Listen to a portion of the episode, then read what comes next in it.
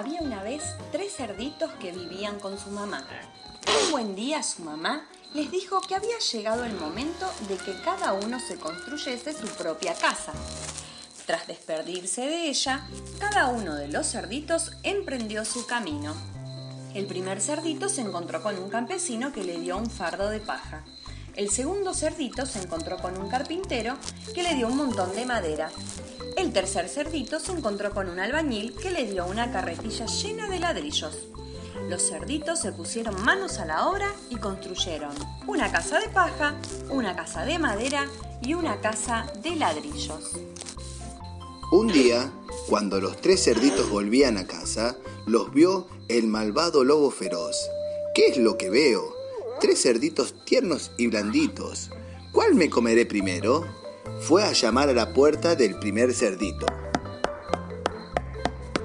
que se negó a abrirle. Entonces el lobo se puso a soplar y a soplar sobre la casa de paja y la derribó.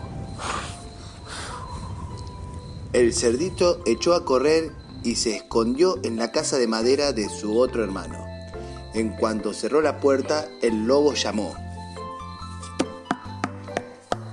Pero los dos cerditos se negaron a abrir la puerta. Entonces el lobo sopló sobre la casa de madera y también la derribó.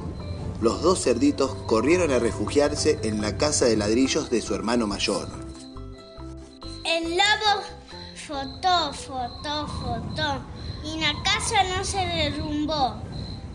Entonces se cuyó entrar por la chimenea y los chanchitos pusieron una olla abajo con agua caliente y juego.